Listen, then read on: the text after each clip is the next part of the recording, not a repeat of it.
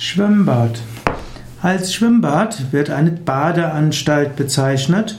Ein Schwimmbad dient der Erholung und der sportlichen Betätigkeit im Wasser und am Wasser. Im Schwimmbad gibt es insbesondere ein oder mehrere Schwimmbecken, in dem man schwimmen kann oder auch baden kann.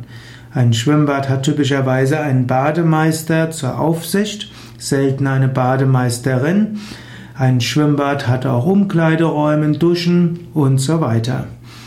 Es gibt Freischwimmbäder, die auch Liegewiesen haben und auch Wiesen, auf denen Kinder gerne spielen.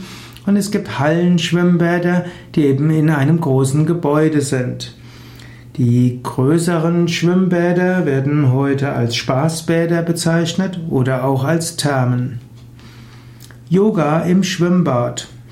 Heute gibt es gar nicht mal selten größere Thermen oder Freizeitbäder, die Yogakurse anbieten oder auch Yogastunden, Meditationsstunden.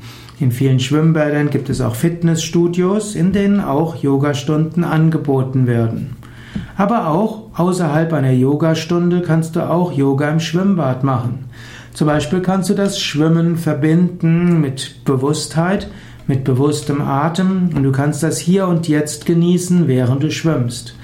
Achtsamkeit und einen meditativen Gemütszustand kannst du auch beim Schwimmen äh, kultivieren und auch das ist eine Yoga-Übung.